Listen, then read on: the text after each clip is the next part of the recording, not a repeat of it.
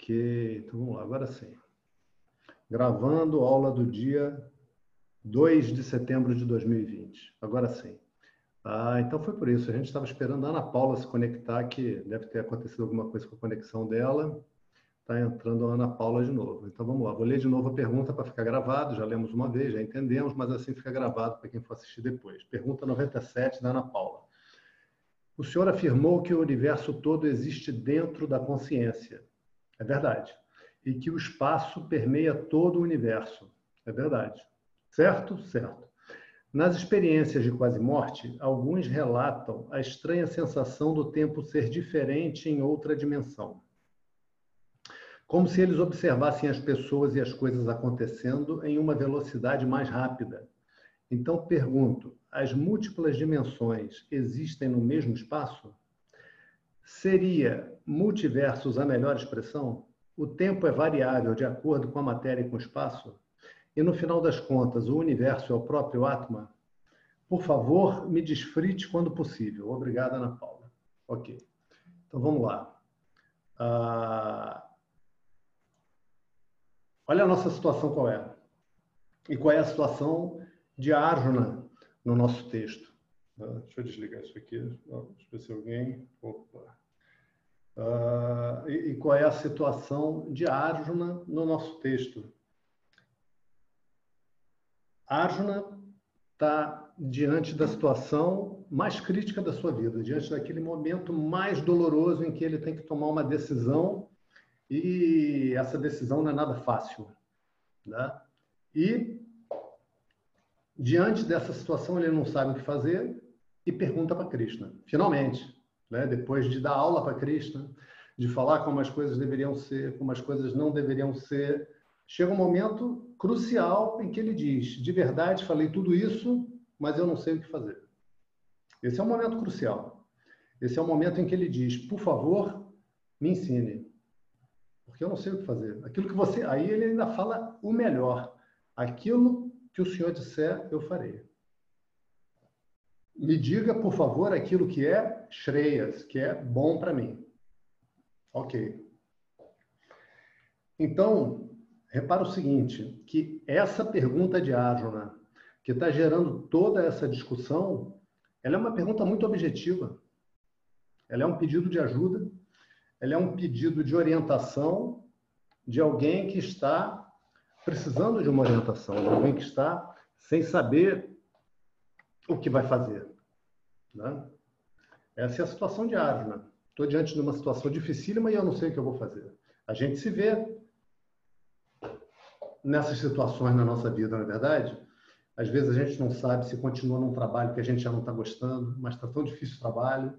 Aí surge uma outra oportunidade, alguém chama a gente para alguma coisa, mas a princípio é ganhando menos, mas talvez aquilo cresça e a gente cresça junto. Às vezes é uma relação que já não está boa há um tempo e você está ali batalhando, batalhando, batalhando e você chega e se pergunta, cara, faz sentido continuar batalhando ou essa relação chegou no, no final, né? Enfim, situações de relação de família que não tem um final, a princípio, né? A pessoa continua a ter aquele laço familiar, seja lá qual for, de pai, de mãe, de irmão, de filho, e às vezes a relação, apesar de existir um laço que não deixa de, de, de, de existir, ele vai perdurar, a relação em si pode chegar num ponto muito difícil. Todo mundo aqui já viveu alguma dessas situações, ou todas, talvez todas, com um pouquinho de variação. Então, a, a pergunta que está sendo respondida por Krishna para Arjuna, ela é uma pergunta objetiva. Né? Ela é uma pergunta que diz: por favor, me ajude, me diga aquilo que é bom para mim.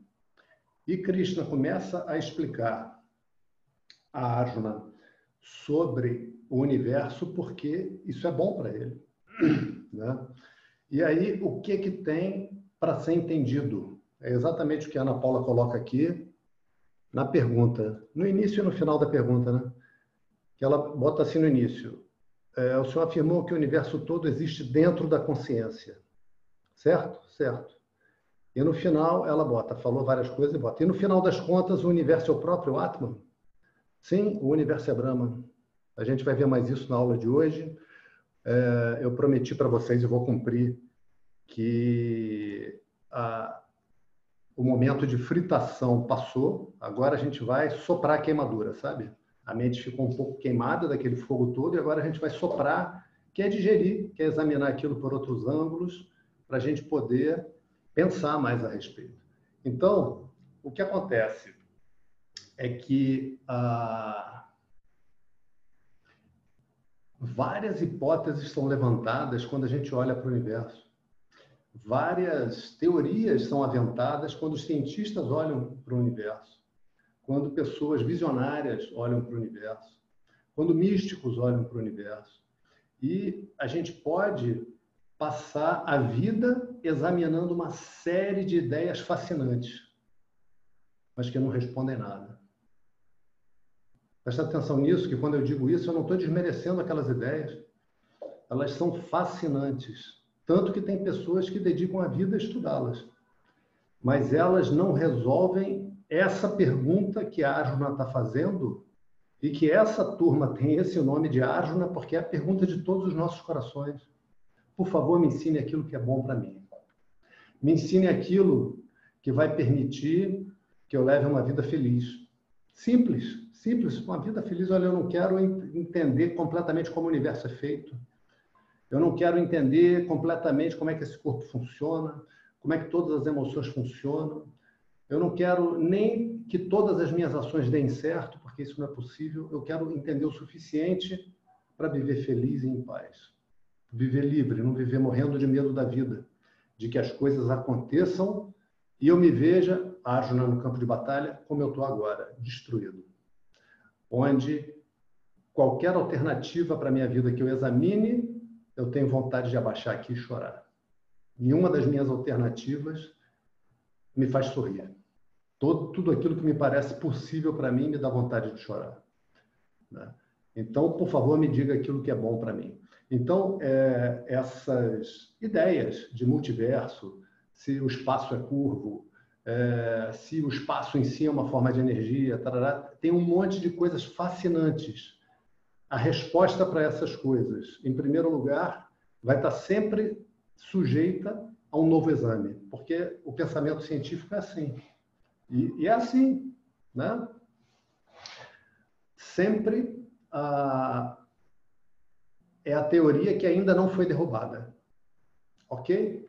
Assim, no, no caminho disso aí, a gente consegue conhecimento para lidar com a natureza, né? para extrair metal e construir navio, uh, para extrair madeira e construir carroça lá atrás, e assim, assim você vai evoluindo. Né? Essas respostas, do nível da pergunta que a Ana Paula está colocando, essas respostas estão sempre sendo reexaminadas. E a, essas próprias coisas que estão sendo perguntadas são frutos de reexames, que não resolvem essa questão de arma. Então, o que resolve, o que resolve e que é um longo tempo para nossa mente amadurecer isso, tá? Não, não para a gente ficar repetindo isso até acreditar. Não estamos falando de crença. Isso é muito importante a gente reafirmar, entender. Estamos falando de entendimento. Só que de um entendimento que é tão profundo e que toca em crenças que estão tão arraigadas em nós há tanto tempo que a mente custa muito a largar. Custa muito a largar. E é isso que a gente vai ver de novo na aula de hoje. Então, basicamente, o que a gente precisa entender é que esse mundo é Brahma. Só isso. Sua Vedanta toda é isso. Consequentemente, eu também sou Brahma. Aham Brahma Asmi é um dos Mahavakyas, né? um dos grandes ditos, das grandes frases que resumem o conhecimento. Outra frase que resume o conhecimento é Om. Om é um resumo de todo o conhecimento também, numa sílaba. Por isso que todas as orações começam com Om. Né? Então, a gente vai falar sobre isso na aula também. Ok, Ana? Então, essa pergunta é muito bonita e a busca pela resposta dela consome a vida. Só que não, não responde essa pergunta. Eu quero, eu quero aquela resposta que vai me tornar livre e feliz, que eu possa viver feliz e livre, Não felizinho agora. Falar assim, Ana Paula, amanhã, Ana Paula, Laura e Tereza, amanhã, eu estou vendo aqui, estou recebendo pelos meus poderes, que de 9 às 10 da manhã vocês vão estar muito felizes. Resolvi a vida de vocês? Não. Minha vida não se resume a, a 9 às 10 da manhã do dia seguinte. Eu quero estar feliz a vida inteira. Eu quero estar em paz o resto da vida. Tá? Ok.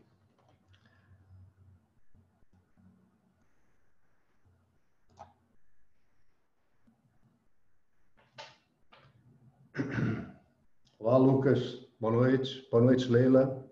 Boa noite, Ricardo, Verônica. Esse negócio é bom de perto, mas quando tira é muito bom também.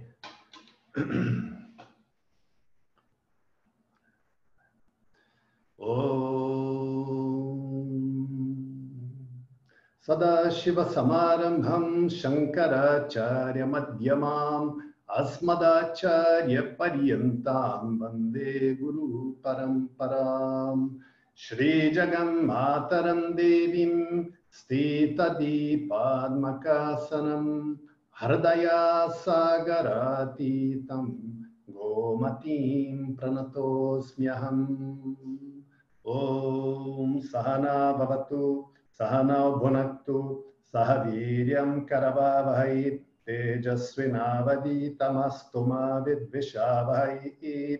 ॐ शान्ति शान्ति, शान्तिः। ॐ गणानां त्वा गणपतिगुं हवामहे कविं कवीनामुपमश्रवस्तमम् ज्येष्ठराजं ब्रह्मणां ब्रह्मणस्पत आन श्रीमन्नोतिभिः सीदसादनम्। ॐ महागणपतये नमः। ॐ सरस्वती नमस्तुभ्यां भारते कामरूपिणी विद्यारम्भं करिष्यामि सिद्धिर्भवतु मे सदा।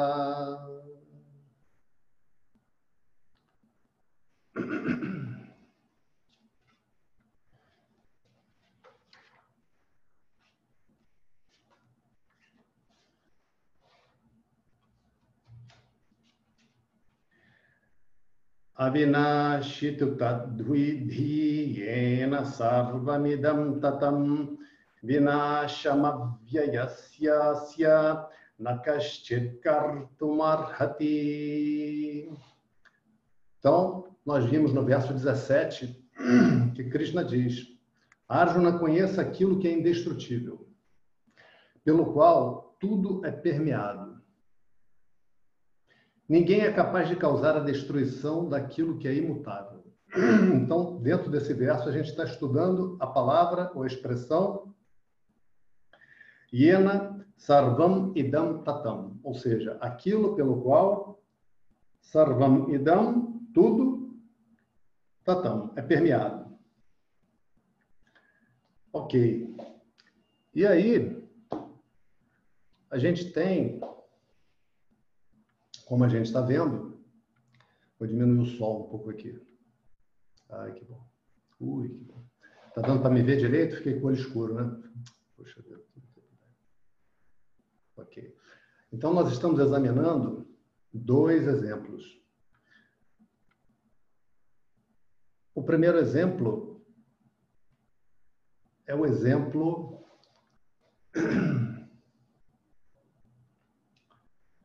do espaço, né? onde a gente viu o seguinte, que na verdade todo esse universo é permeado pelo espaço. Estão lembrados disso? Então, quando eu olho assim, puxa esse terreno aqui, que terreno bom, vamos construir aqui um museu, um prédio enorme, que vai ser um museu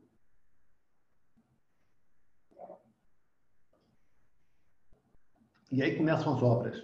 Caminhão chega cheio de pedra, outro caminhão cheio de cimento, outro com uns blocos enormes de granito, e vão aqueles homens todos trabalhando, aquele esforço todo. E naquele lugar agora existe um novo prédio, um museu, onde antes existia o quê? Espaço. Né? Agora tem um museu. Tá certa essa frase? Vamos examinar essa frase, tá certo? Aonde tinha espaço, agora tem um museu. Falar dessa maneira dá a ideia de que agora não tem mais espaço ali, né? Foi ocupado o espaço, tem agora um prédio. Então, existe uma noção de que o espaço é, de alguma maneira, igual ao vazio. Que no momento que tem alguma coisa ali, não, não, não. Tanto que a gente diz, né? Aqui não tem mais espaço, aqui não cabe mais nada. Né? O que dá uma ideia mais correta no sentido de uma capacidade. O espaço tem essa capacidade de conter. Entretanto, nada que o espaço possa conter, nada que possa acontecer no espaço, afeta o espaço. Estão lembrados disso? Então, se eu derramo aqui um vidrinho de perfume, fui passar perfume e derramou. Puxa vida, e agora? Agora o espaço aqui ficou com esse cheiro terrível de perfume, terrível assim, porque quando é muito, né? É, é brabo. Perfume é bom só um pouquinho. E agora? Ficou o espaço catinguento aqui de perfume, de, de excesso de perfume. Não, não. Se algo aqui ficou perfumado, é onde o perfume caiu. A mesa, talvez, o chão. Vai passando desinfetante, vai passando álcool, vai passando água, que daqui a pouco tira. No espaço, nenhum cheiro ficou grudado. Né? É... Há um incêndio, puxa, queimou o espaço. O espaço não é afetado pelo incêndio. Explodiu uma bomba atômica, então. O espaço não está nem aí. Para uma bomba atômica, cara. Imagina isso. Explodiu, vamos, vamos aumentar. Uma estrela. Uma estrela entrou em colapso e explodiu. Agora acabou com o espaço, né, professor? Uma estrela? Uma estrela? Não. O espaço não é tocado pela explosão da estrela. Né? Que coisa incrível o espaço. Né? Porque qualquer coisa que a gente possa imaginar em fazer, qualquer fato que a gente possa imaginar que possa acontecer nesse universo, não afeta o espaço. Então vamos fazer uma coisa. A gente está tentando algo que, que é, danifique o espaço, né? que modifique de alguma maneira. Então vamos fazer o diferente. Vamos tentar agora aumentar o espaço. Cara, o que a gente pode fazer para aumentar o espaço? Sei lá, vamos pegar mil pessoas com bola, com, com, bomba de encher bola de futebol. Já viram aquelas bombas? Ou de encher pneu de bicicleta? Aí bota as mil pessoas lá. Aí nego olha, caramba, mil pessoas com, com bomba de, de encher pneu de bicicleta. Que, que vocês estão fazendo? Estamos tentando inflar o espaço. tentando inflar o espaço. Onde é que está o birro do espaço, né? Vocês estão conectando as bombas aonde? Como eu posso aumentar o espaço? Como? Caramba, não sei. Vamos botar espelhos. O espelho vai aumentar o espaço? Caramba, o que a gente faz para aumentar o espaço? Não tem como. Então vamos diminuir o espaço. Já como, gente? Vamos emparedar ele. Em vez de construir museu, vamos construir paredes enormes. E agora? emparedou o espaço. O espaço está ali preso agora entre as paredes, ou as paredes que estão dentro do espaço. Então a gente não consegue destruir o espaço, a gente não consegue danificar o espaço, a gente não consegue molhar, não consegue secar, não consegue despedaçar. A gente não consegue aumentar o espaço, a gente não consegue diminuir o espaço. Qualquer coisa que aconteça nesse universo não afeta o espaço.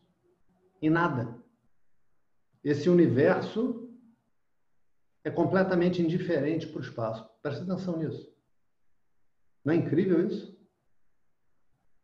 A gente é capaz de fazer coisas, imaginar uma estrela explodindo, dois sóis vindo e se chocando, uma explosão inimaginável. Inimaginável uma, uma, uma explosão dessa. Outro dia, não sei se vocês ficaram sabendo, até acho que comentamos perto da aula, eu não lembro se foi na aula aqui da, da turma né, que passou um asteroide perto da Terra, vocês ficaram sabendo disso? E que o, existe um sistema de vigilância e esse sistema falhou. Quando o, o asteroide foi detectado, ele já estava próximo da Terra e passou muito perto. Passou muito perto e ele tinha, acho que, é, 50 metros de extensão, uma coisa assim. Né? Então, os caras estavam calculando os cientistas, que se ele tivesse entrado na Terra, com o, o, o, desgaste que haveria, ele se chocaria com a energia de uma, de uma bomba atômica. Então, eu não lembro agora se 50 metros era ele no espaço ou o que restaria da entrada na atmosfera. Mas, enfim, que se caísse numa cidade, seria uma aniquilação. E o espaço nisso? O espaço não está nem aí. Então, qualquer coisa que a gente possa imaginar não afeta o espaço. E está aqui. Né? E ele é tão incrível o espaço que a gente não pode vê-lo. A gente viu isso na última aula, né? A gente não pode sentir o cheiro do espaço, a gente não pode ouvir o espaço, a gente não pode sentir o gosto do espaço, a gente não pode apalpar o espaço. Né? Quando a gente faz assim, eu até estou com a sensação aqui, mas é a sensação de um ventinho, bem fraquinho, pelo meu movimento. Eu não posso ver o espaço. Eu olho para cá, eu estou vendo a parede, um sofá, uma poltrona, uns enfeites, cortina. Aí eu infiro que aqui tem espaço. Que coisa incrível o espaço. É muito incrível o espaço. Aí, é, a gente viu um outro exemplo. Porque o espaço permeia tudo. Qualquer coisa, qualquer desses fenômenos, não só não afetam o espaço, como acontecem no espaço, são permeados pelo espaço. Né? Botei o óculos esse pequeno fenômeno é permeado pelo espaço. Aonde está acontecendo esse movimento aqui é tudo espaço. Tá? Não tem, não tem movimento que não seja no espaço. Pensa nisso. Todo movimento faz parte do universo, o universo todo está no espaço. Né? Ok. O outro exemplo que a gente viu, e que depois a gente vai juntar com esse, é o seguinte: esse sim, um exemplo maravilhoso. Um grau acima do exemplo do espaço, que é o exemplo do sonho. Um exemplo muito importante para a gente parar para pensar sobre ele, para a gente refletir. Porque quando é dito assim, que o Atman permeia tudo que existe, o que está sendo dito é: o Atman é a única coisa que existe. Isso é o que está sendo dito. Isso é o que está sendo dito. Veja, veja que isso não foi dito em relação ao espaço. Repara só. Por que, eu estou dizendo que tem um grau a mais o exemplo do sonhador? Isso não foi dito em relação ao espaço. Tá? Todas as coisas estão contidas no espaço. Mas estamos fazendo referência a todas as coisas. Quando eu digo que o Atma, que Brahman, permeia todas as coisas. Imagina, você abre uma partículazinha, ela é feita de Brahman. Ah, mas tem outras partículazinhas, mas também são feitas de Brahman. Mas essas subpartículas também são feitas de outras sub-subpartículas, também é feito de Brahman. E assim sucessivamente, até que esse exemplo perde o sentido. Esse exame do que as coisas são feitas perde o sentido. Quando a gente começa a entender a existência, começa a entender a experiência do universo. Ok. Agora, vamos examinar esse exemplo do sonho, porque se eu disser para vocês assim, como é o ensino, tudo que está aqui é Brahma. Tudo, professor, tudo. Tudo, tudo, tudo, tudo. Puxa, mas isso é difícil de entender. Eu sou obrigado a concordar. É difícil. E, e mais, mesmo depois que a pessoa entende a mente ainda corcoveia um bocado. Manja cavalo brabo? Esperneia, porque ela custa alargar o entendimento que a trouxe até aqui, que tornou a vida possível até aqui. Ainda que fosse uma vida cheia de, de angústia, cheia de medo, cheia de insatisfações, cheia de preocupações, cheia de ansiedade, às vezes depressão e outras formas de sofrimento, mas a gente chegou até aqui. Né? e ter chegado até aqui é uma vitória. Então a mente custa alargar essa pseudo-vitória. Pseudo não, essa vitóriazinha. É uma vitória, mas é uma vitóriazinha. Uma vitória menor. Não vamos chamar de vitóriazinha também, não. Uma vitória menor. Ela custa alargar. Mas vamos examinar esse exemplo, porque esse exemplo ele permite que a gente examine uma frase que vai dizer assim: quando o professor diz Porque o ensino diz, olha, tudo que existe aqui é Brahma. Mas como, professor? Porque eu olho para cá, por exemplo, se vocês forem olhar a sala aqui, aqui tem um móvel de madeira, aqui tem uma parede, tem os quadros, que são de vidro e tem o papel por trás com a gravura. Tem dentro da parede vergalhão passando, metal. Como todas essas coisas podem ser uma coisa só? Como? Aí se pensa, a pessoa pensa, já sei, energia. Ah, matamos! Nossos cientistas são incríveis. Energia, cara. Energia, a tal da energeia, que os gregos diziam lá de trás. Né? Ok, mas essa energia está no espaço, né? Essa energia está contida no universo. O universo é uma forma disso que você está chamando de energia. Né? Então, e esse espaço? Pois é, aí, aí ficamos numa situação difícil. Né? Então, o sonho, veja, mais adiante a gente vai estudar, se Deus quiser, Maya, que é a Prakriti, que é essa capacidade criativa, essa capacidade de manifestação. Agora, o exemplo do sonho permite que a gente examine um montão de coisas.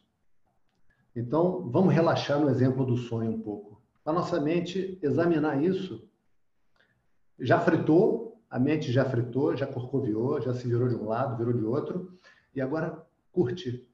Lembra do exemplo que a gente viu dos amigos que foram viajar? Aí viajaram de mochila num lugar bonito, passaram do lado de uma montanha. Vamos imaginar o seguinte, deixa eu pegar um voluntário aqui.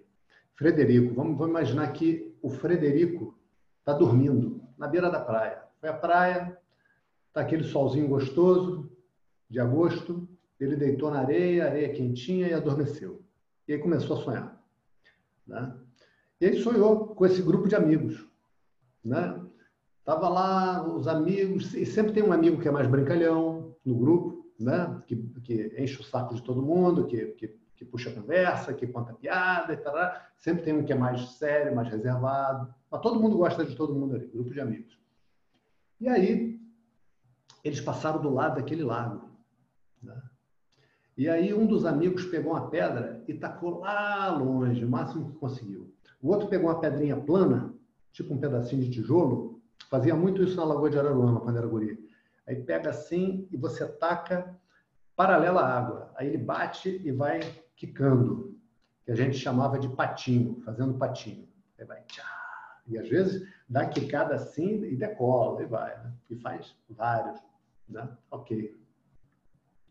E aí eles chegam ali naquela clareira, aonde tem um professor dando aula para os alunos. Né?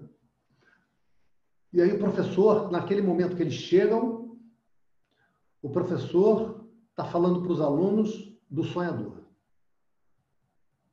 Aí está falando para os alunos assim: imagina o seguinte, imagina um sonho, aí vira para um dos alunos e fala: João, você, imagina que você está lá dormindo e que no seu sonho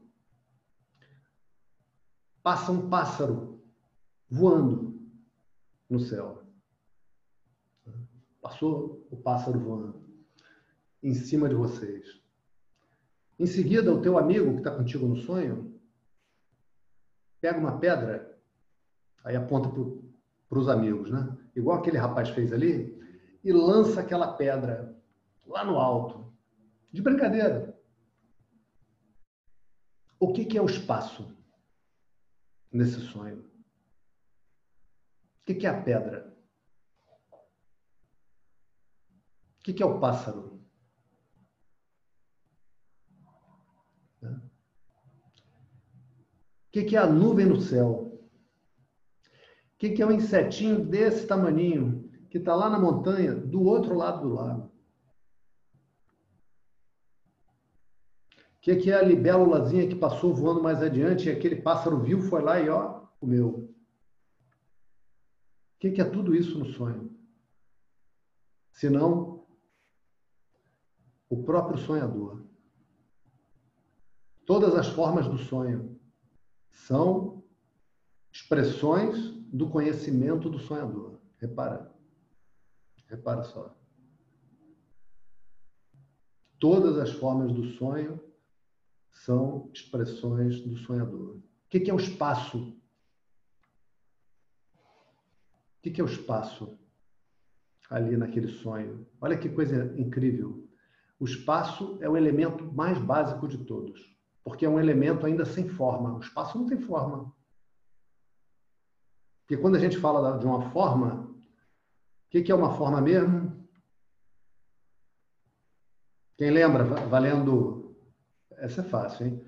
E acho que a gente viu aqui. Se a gente não viu, depois eu aumento o prêmio. Tá valendo 3 mil rúpias. O que é uma forma? O que é, Fernanda? Lembra? Lucas, lembra? Contar até 5. É a nossa visão. Fala lá, Fernanda, desbloqueou eu falo. É a nossa visão. Ih, não, eu, eu que não estou com o negócio, dessa vez eu lembrei. Puxa vida, que bom. Fala, fala de novo, fala de novo. É, a nossa forma é, é, a forma é a nossa visão. É, a, a visão permite que a gente conclua a forma, mas a forma é a fronteira do objeto. Né? Então, por exemplo, estou com o celular aqui na mão, meu belo celular, que vocês estão vendo com a capinha aí toda lanhada. Aqui é celular. Aqui já não é celular mais. Né? Se falarem assim, pousou uma mosca aqui, puf, Exemplo brabo para careca, né? Mas tudo bem, já comecei, vou, vou até o fim. Pousou a mosca. A mosca pousou no Eduardo. Se a mosca passar aqui, ninguém vai falar que a mosca tocou no Eduardo. Né? Isso aqui, esse, essa forma, é o limite. Igual dos países. Né? Aqui é a linha fronteiriça. Aqui é Brasil, um centímetro para cá é Argentina. Na verdade, uma linha fronteiriça na cabeça dos homens, né? Você vai lá no chão, graças a Deus não tem nada disso. Né? Qual é o limite do espaço? Pensa bem. Olha, olha que coisa sutil. Aonde você chega e tem um limite de alguma natureza, uma parede, uma rocha, alguma coisa, um campo de energia que. Se tiver um campo de energia, bicho, aquilo está no espaço. Aonde que vai estar o limite do espaço? Né? Não tem? Nem no sonho. Nem no sonho, cara. Nem no sonho. Né? Então, o professor continua a falar para aqueles alunos: olha o espaço.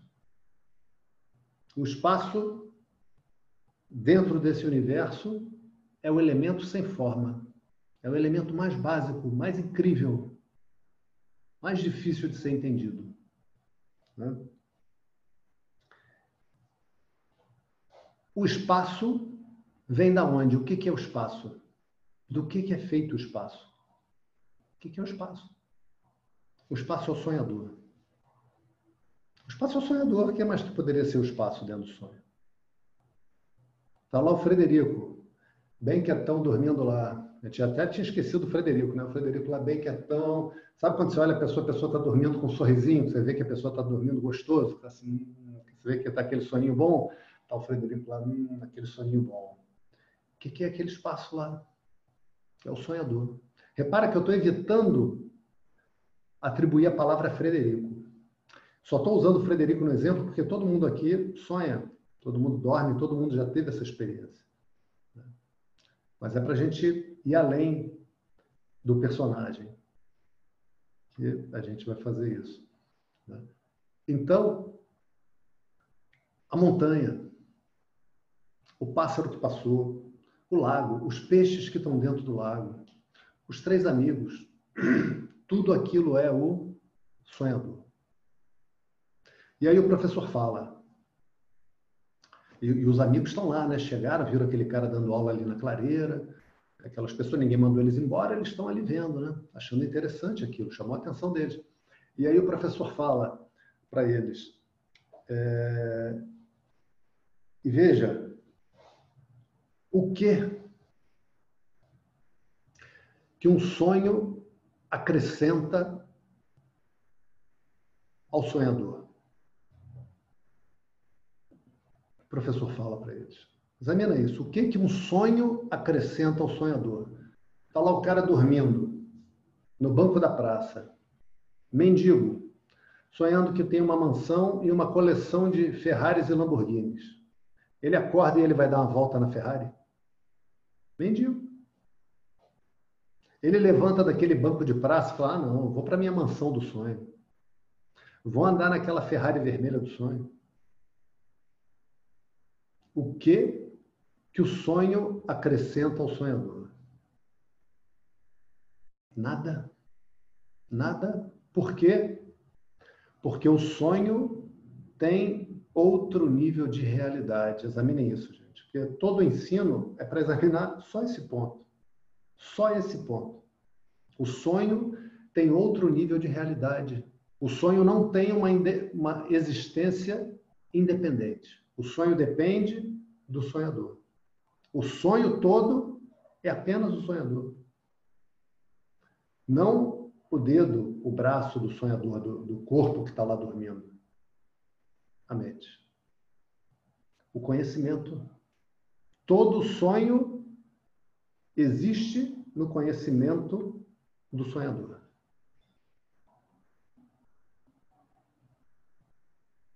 Ok? É verdade ou não é verdade? Examina isso. Na nossa experiência, eu consigo sonhar com uma coisa que eu ignoro completamente? Não. O sonho é a manifestação do conhecimento do sonhador.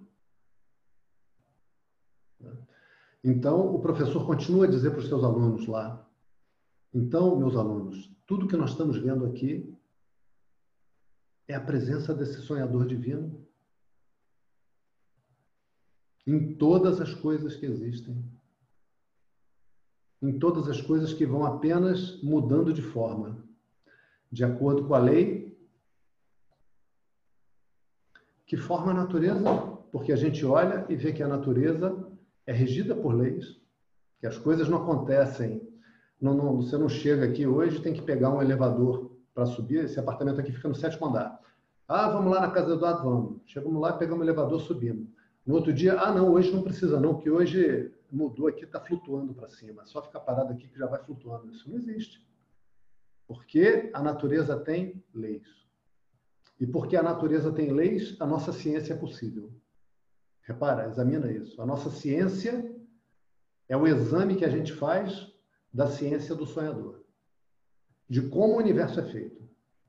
O médico vai lá e, lá atrás, naqueles quadros que a gente vê lá de trás da, da, da, do início da medicina, aí abre o cara e constata o quê? Que é daquele jeito. Abre outro cara e constata que é daquele jeito. Abre mais um, abre mais cem, abre mais mil, abre um russo, um japonês, um, um índio e vê, não, não todo mundo tem esse negócio aqui, vamos chamar de estômago, isso aqui a gente já chamava de pulmão, isso aqui é coração.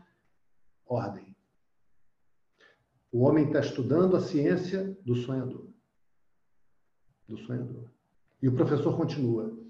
Meus alunos, e aqui quando a gente faz uma oração, quem recebe essa oração é o sonhador. Porque todo esse sonho existe na mente dele. Todo esse sonho existe na consciência dele, porque a mente é apenas um movimento na consciência. E é por isso que a gente tem consciência da mente, porque a mente ela é feita de consciência. E não o contrário. Se você acha, com tudo que você já ouviu até agora, que a consciência é um produto, uma reação química que acontece no cérebro, você precisa examinar de novo as aulas para trás e responder a seguinte pergunta: Como um corpo que está mudando o tempo todo, o tempo todo, não estou falando só de envelhecimento, que até um bebezinho de, de um dia está envelhecendo. Quando ele tem um dia e depois tem um dia e um minuto, ele envelheceu um minuto. Não estou falando só de envelhecimento, estou falando de todas as mudanças que acontecem no organismo. Fome, sede, mudanças emocionais, né? mudanças de estado mental, por conta de emoções e por outros fatores, como um corpo que está mudando muito às vezes de um instante para outro pode produzir algo que não se altera. Como? Como? Então, se você acha ainda que quando se fala em consciência está se falando de uma reação química e de impulsos elétricos, como algo que está mudando sem parar, produz algo imutável. Como? Responda essa pergunta com lógica. E se você não conseguir responder essa pergunta com lógica, é porque você simplesmente está com dificuldade de abandonar uma crença. Talvez essa crença faça você parecer bacana, faça você parecer um cara com mentalidade científica. Puxa, que bacana. E recuso um pensamento que parece religioso. Talvez seja apenas isso. Um jogo do ego. E tem muitos jogos do ego que bloqueiam o conhecimento. Agora, tente pensar com lógica. Tente pensar com lógica. Né? Então, o professor diz: quando nós fazemos as nossas orações, essas orações são para o sonhador, que está em tudo, que está em todas as coisas. E todo esse sonho é expressão do conhecimento do sonhador. Todo esse sonho. Tudo isso que nós vemos está em ordem. Esse universo está todo em ordem. Se você acha que o universo não está em ordem ou que essa ordem é objeto do acaso, você precisa ir para a praia e jogar areia para o alto. E depois tira foto de todos os castelinhos que já caem feitos. Se possível, filma para me mostrar, que eu vou gostar muito de ver. Por favor, faça isso. Faça isso. Né? Porque essa é uma crença no acaso. Apenas uma crença no acaso. E quando a gente olha para o universo que está em ordem, não tem acaso possível. Não tem acaso possível. Porque um acaso com coisas muito menores já é impossível. Quanto mais para a dimensão de um universo. Então, Arjuna, veja, eu permeio todo esse sonho. E todo esse sonho é a expressão do meu conhecimento. Todo esse sonho, todo esse universo é uma obra de arte que eu faço. E você se confunde com isso, Arjuna, porque você espera que o universo seja feito para a sua felicidade. Que o universo seja feito para você gostar de todas as formas. E tem formas aqui que são difíceis de serem gostadas, como estar diante de um exército onde os inimigos são seus parentes. Como gostar disso, Arjuna? Difícil, né? Então você se engana quando você acha que o universo é feito para o seu prazer. O universo é uma história que eu estou contando e o universo sou eu, eu conto essa história em mim mesmo. Assim como o sonhador conta uma história no sonho, sendo ele mesmo todo o sonho. Todo o sonho. E o sonho não acrescenta nada ao sonhador. E quando no sonho tem uma explosão atômica, aquilo em nada afeta o sonhador. Em nada afeta, inclusive, o espaço dentro do sonho, quanto mais o sonhador. Em nada. Em nada. Então, o sonho e o sonhador, eles têm níveis de realidade distintos. A realidade do sonho não é igual à realidade do sonhador. Isso que a gente tem para entender. Dentro do universo, então, tem coisas que não me fazem feliz? Sim. Tem até um aluno que perguntou isso, né? Sobre, não estou lembrado exatamente da pergunta sobre o bem e o mal e tal. Então, dentro do universo, a gente pode dizer que tem bem e mal? O camarada pega um bebê como refém e mata um bebê, cara. Isso é mal ou não é mal? É claro que é. Esse mal existe em Brahma? Sem dúvida. Como, como é que pode existir o um mal em Brahma? Para que todos recebam seus karmas todos recebam seus carros. O universo não é feito para ser um parquinho de diversões, onde, agora o que, que você quer? Quero atirar nos patinhos, pô, pô, pô, patinho de borracha, né? Quero andar no carrossel. Não. Mas o universo se torna um parque de diversões. Quando você descobre que a alegria não depende dos fatos, que a felicidade não depende dos fatos, que a felicidade já é o Atman que a felicidade já é isso que a gente chama de consciência, que é Brahma. Que é Brahma. Que é Brahma. Então, quando eu descubro que a felicidade sou eu, a agonia de buscar a felicidade fora desaparece e o julgamento que eu faço do universo desaparece. Desaparece o hábito de reclamar da vida, que dá até azar. Dá azar. Reclamar da vida é pápano. É pápano? Reclamar da vida é karma ruim. Amargura a sua mente e amargura a mente das pessoas que estão em torno de si, da vontade de se afastar da pessoa que reclama da vida. Porque está reclamando, eu faço para vocês um universo e vocês, como são os ignorantes, reclamam. Então eu tenho que dar para vocês o que vocês precisam para vocês mudarem a visão. Eu dou para vocês papa. É assim? Porque Ishvara é karma paladatam. É aquele que dá o resultado de todas as ações. Inclusive da fala. A fala também é uma ação. Então eu paro de reclamar da vida quando eu vejo, cara, eu sou feliz. Toda a minha vida está orientada errado porque eu estou buscando que aconteçam coisas para que então eu seja feliz. Mas como é que eu vou controlar o universo? Como é que eu vou controlar a vida? Não, não tem como. Não tem como. E repara, no sonho, tudo que está presente é o sonhador.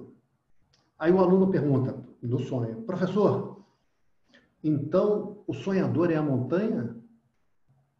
Não, mas a montanha é o sonhador. Olha só, não é verdade isso? É verdade ou não é verdade? Ele pergunta: o sonhador é a montanha? Não. A montanha é o sonhador. Em que sentido? A montanha depende do sonhador. A montanha é uma forma que o sonhador está assumindo aqui nesse sonho. Né? Puxa vida. Aí o outro pergunta, professor, o céu é o sonhador? O céu é o sonhador. Mas o sonhador não é o céu. O sonhador existe independentemente do céu. Não é verdade? Estou falando coisas difíceis, hein? Estou fazendo a mente de vocês saltar no exame dos níveis de realidade. Isso aqui faz. Isso aqui o ensino faz e, e é difícil isso, principalmente no início. Aí o outro aluno pergunta, professor, mas eu quando era menino, eu vi uma coisa que me intrigou muito. E depois eu vi uma coisa na televisão que me intrigou mais ainda. Ah, o professor pergunta, o que, que foi? Quando eu era menino, uma vez, eu estava jogando futebol com os amigos. Isso é história verídica, o menino sou eu. E aí, é, a gente tinha acabado de jogar futebol e estava sentado no, no, chão conversando, os meninos, né? todo mundo cansado de jogar futebol. E aí a gente viu que passava um passarinho com os ramos no bico e que entrava no bosque, na mata ali. E a gente era menino mateiro, gostava muito de, de entrar no mato, subir em árvore, tudo isso. Lugar cheio de jararaca e a gente entrava de chinelo lá. Duas jararacas entraram na nossa casa, para vocês terem ideia. Uma delas meu pai atropelou, a outra pisou. Sem querer, as duas vezes, né? Deve ter entrado mais, né? Que não foram nem atropeladas nem pisadas, mas enfim. É... E aí a gente foi atrás. E aí, rapaz, logo, logo fácil de achar, tinha uma árvore em que o passarinho estava construindo um ninho.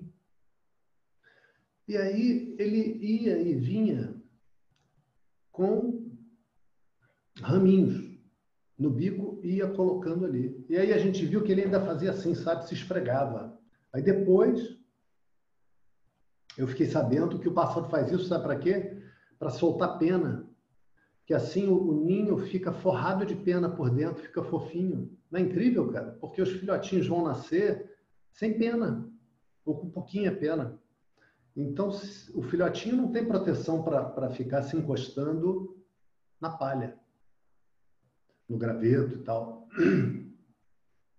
Como o passarinho raciocina isso? Examina. Como o passarinho pode saber disso? Não, vou me esfregar aqui porque os filhotinhos. Imagina o passarinho fazendo o ninho pela primeira vez. Acasalou pela primeira vez e a fêmea vai vai botar o ovo. É a primeira vez. Ela sabe que vai botar ovo? Primeira pergunta, né? Olha que coisa incrível, né? É muito incrível. É muito lindo. Provavelmente não sabe que vai botar ovo.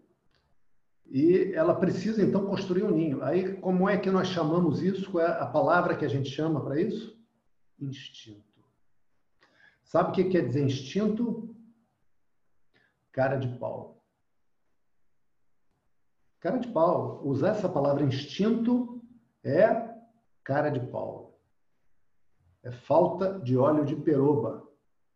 Sabe por quê? Sabe o que essa palavra está encobrindo? Três palavrinhas. Eu não sei. Eu não sei. Como é que pode um passarinho que nunca viu, outro passarinho construir um ninho, que nunca botou ovo, ela sabe que vai botar ovo, mas nunca botou ovo? Como? Né? E aí ela constrói o um ninho a tempo de botar o ovo, porque senão tinha acabado os passarinhos do mundo. Né? E ela nunca chocou, mas ela sente vontade de chocar. Olha que coisa interessante, ela sente vontade de chocar. Não tem outra explicação, tem que sentir vontade de chocar. Aí o professor ouve, é, realmente, isso é uma beleza, né? Aí o menino fala a segunda coisa. E mais ainda, professor, vi na televisão que tem umas formigas e formiga não, abelha, uma espécie de abelha que faz o seguinte: elas vão e selecionam algumas larvas para serem rainhas. E aí para essas elas dão geleia real, as operárias lá as que cuidam. E aí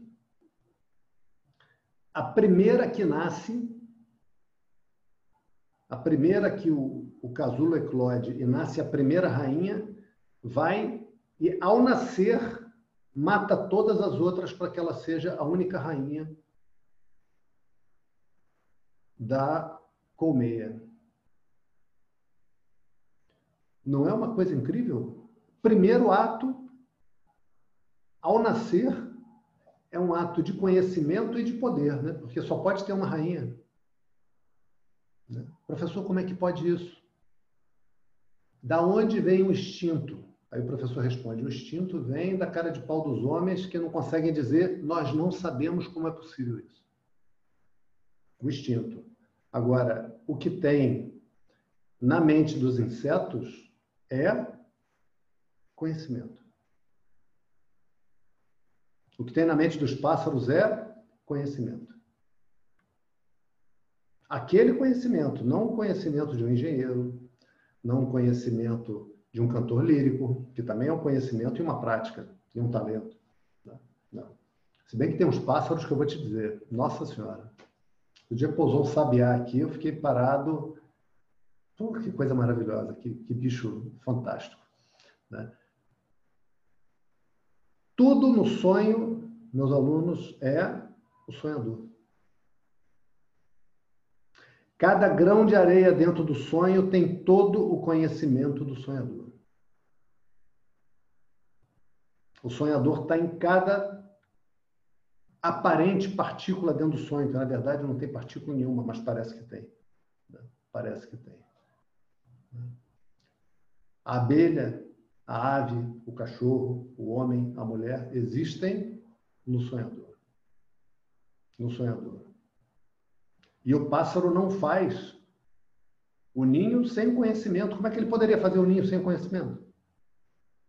Como é que a, a, a abelha rainha poderia eclodir lá o, o casulo dela e ela, a, a larvinha, e ela já sai matando as outras? E só mata as outras, não sai matando geral, igual um serial killer, não o maníaco do parque. Só mata as outras que são rainhas. Né? E não deixa para matar. Podia antes fazer um lanchinho e, e, matar depois, né? Pô, acabou de nascer, tal, tá cansada. Não, já vai, não tem tempo a perder, porque ela não pode perder a posição. Então já nasce e mata as outras. Faz isso sem conhecimento? Como? Faz pelo impulso. É outro, é outro nome de cara de pau. É verdade que é pelo impulso. Claro, tem um impulso ali. Isso é importante a gente reconhecer. Ela não está fazendo aquilo do nada. Tem um impulso ali. Mas de onde vem aquele impulso? Se aquele ser que está nascendo ali está tendo a sua primeira experiência. Não é verdade? Ele, não, ele nem viu outros fazendo aquilo. E nem ter a chance de ver. Olha que coisa interessante esse da abelha rainha. E nem ter a chance de ver. Porque ela será a única rainha agora, até morrer. Ela não terá chance de ver isso. Ela não viu e não verá. E, no entanto, isso se repete. Não é muito incrível? Como diz na Briharanyaka Upanishad, Deus, por alguma razão, ama o mistério. É um mistério. Não se dá de forma aberta, mas a natureza é um livro para que a gente possa ler. Né? Para que a gente possa ler. Então, todas essas coisas existem no sonhador, no conhecimento do sonhador. E aí o professor pergunta assim para os alunos: e veja, meus alunos queridos, que conforme me foi ensinado e conforme, graças a Deus, eu pude entender, tudo que existe é Brahman.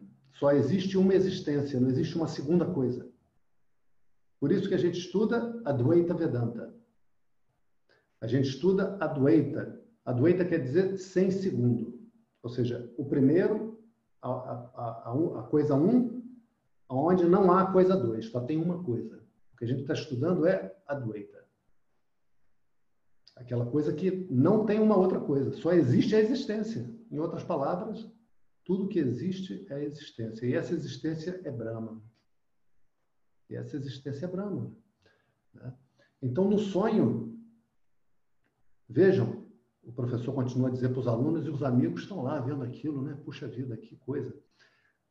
Veja, no sonho, tudo é o sonhador. Mas, enquanto a pessoa está olhando as coisas do sonho, tudo é o sonhador, mas nada parece ser o sonhador.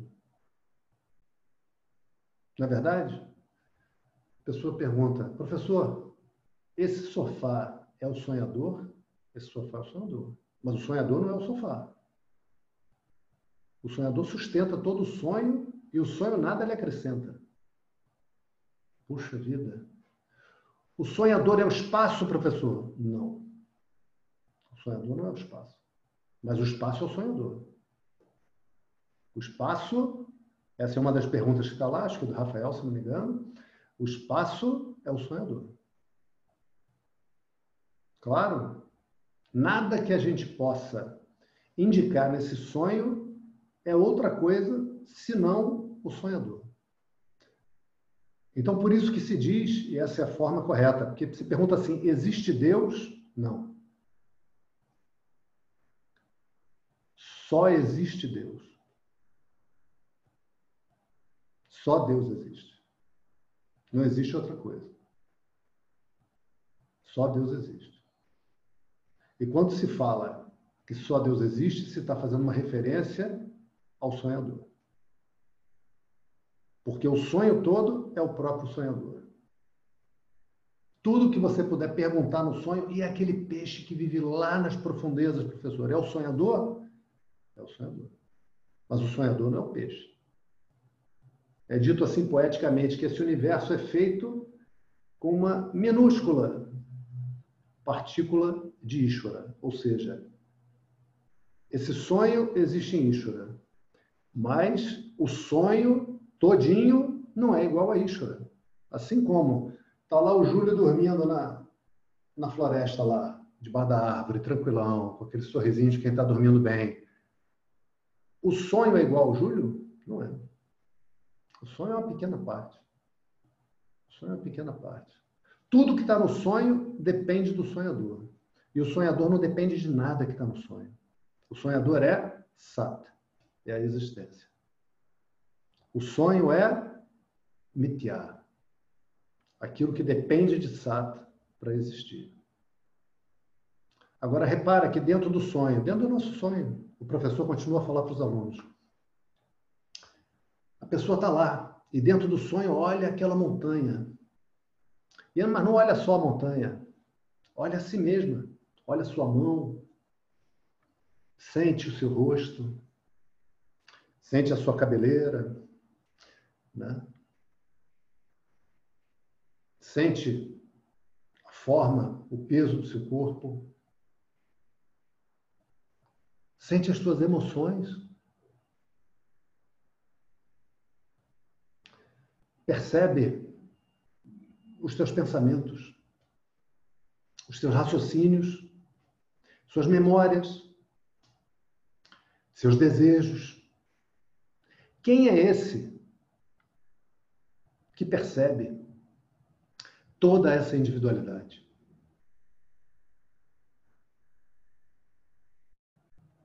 Esse que percebe a individualidade é a única coisa que tem o poder de perceber, que é aquilo que a gente chama de consciência. E que é o Atman, que é você. E repara, dentro do sonho, quantas consciências existem?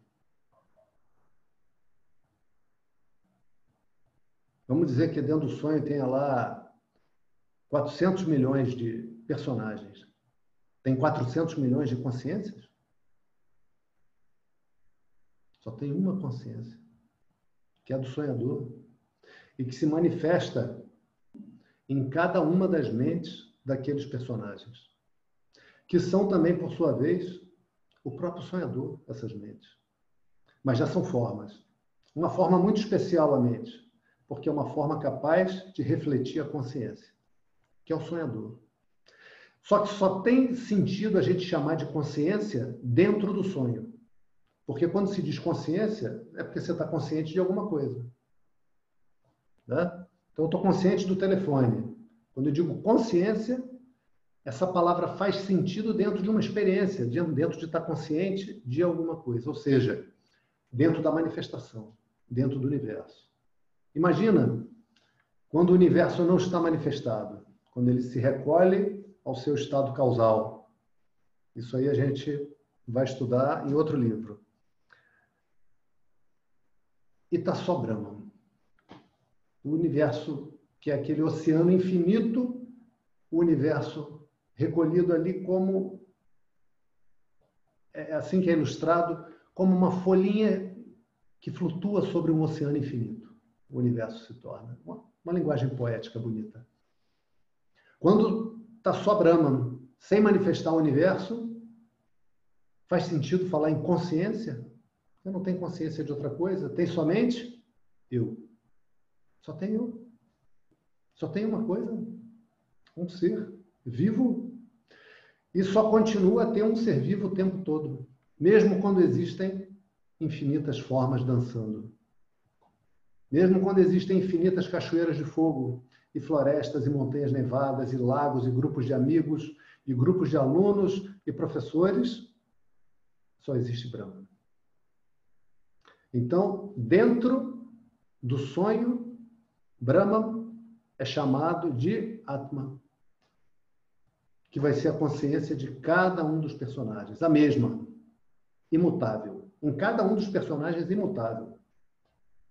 Imutável a presença divina em cada um. A presença feliz, sempre feliz. A presença inalterada, livre. Livre? Essa é outra pergunta que está lá, se não me engano, do Gustavo. Livre, porque nada do sonho afeta a consciência. Nada do sonho afeta sequer o espaço, quanto mais a consciência. O espaço é a forma básica que surge sem forma. O primeiro elemento que surge. Sustentados assim no oceano infinito, cada personagem do sonho é em si um reflexo dessa luz infinita, desse oceano infinito. E a descoberta disso é a descoberta de onde está a felicidade de verdade. A partir daí, é ver como esse universo se desenrola e viver. E viver. Não mais para ser feliz. Viver a partir da própria felicidade é muito diferente. Aí, ao invés da gente querer as coisas para a gente, a gente tem para dar. A gente tem para dar. Porque, de verdade, eu sou a fonte infinita do amor. E esse eu sou não é eu sou o Eduardo, não. É eu sou de todos. O único eu sou que existe. Porque até para falar de Deus, só tem sentido falar de Deus na manifestação. Só quando está vendo a manifestação do universo, a gente fala de Ishvara. Desse que manifesta o universo, que ordena o universo. A palavra Ishvara quer dizer governador. Esse que governa o quê? Todas as leis. Todas. Todas as leis. As leis climáticas, climáticas. As leis é, psicológicas que regem as emoções também, as leis que regem o núcleo da, da, da matéria, que até hoje não se entende, né? Como é que está lá o núcleo cheio de próton, todos eles com carga positiva, e aquilo não se espalha? Porque deve existir, olha só como é que é. E como é lindo isso, né? E fascinante. Deve existir uma outra força que mantém aglutinados lá os prótons. Porque senão todos eles positivos, eles se repeliriam mutuamente. E não existiria matéria organizada. Né? Então, é aquilo que se chama de força forte. Existe uma força forte ali. Essa força forte, quem faz é Ishvara. Que faz durante a manifestação do universo. Antes da manifestação do universo. Antes de Srishti. E depois da, da reabsorção do universo, Pralayam, tudo que existe é Brahma. Brahma. Só existe Brahma. Só o oceano infinito de existência oceano infinito de conhecimento, oceano infinito de felicidade e de amor, porque a nada limita. São outros estudos da felicidade, para vocês saberem que isso existe. Esse oceano infinito é você. Não tem outra coisa para ser. Não tem outra coisa para ser. E quando a gente faz o mantra de encerramento, Om Purnamadav Purnamidam,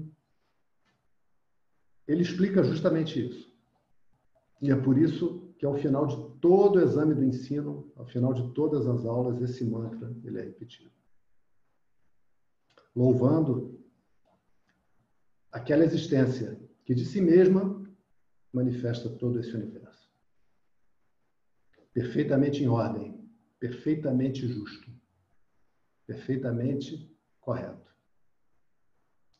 Numa correção acima do intelecto manifesta-se como intelectos limitados.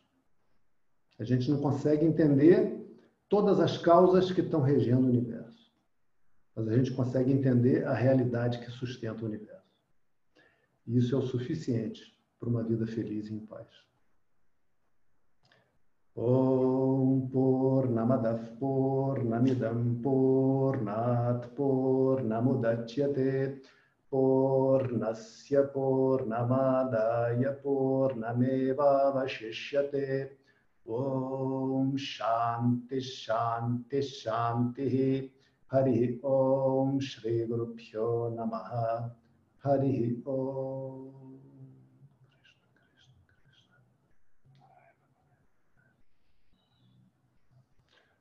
Ok, pessoal.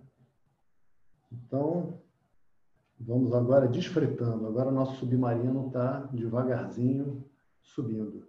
Então, é, esse roteiro de aula de hoje foi baseado nas perguntas que estavam colocadas lá. Eu vou assinalar na planilha, acho que eu considero respondidas. Se vocês veem que a, a dúvida não foi respondida, vocês podem perguntar de novo sem problema nenhum. Tá? Um abraço a todos, uma boa semana continuem a ouvir as aulas, a pensar a respeito, a ter dúvidas, que essas dúvidas são muito importantes. Tá bom? Um abraço a todos. Até a próxima. Tchau. Boa, boa noite. Tchau. Boa noite. Boa noite, boa noite. Tchau, boa noite. Obrigada, Eduardo. Valeu, Eduardo. gente. Um abraço. Boa noite. Beijo. Beijão, tudo de bom.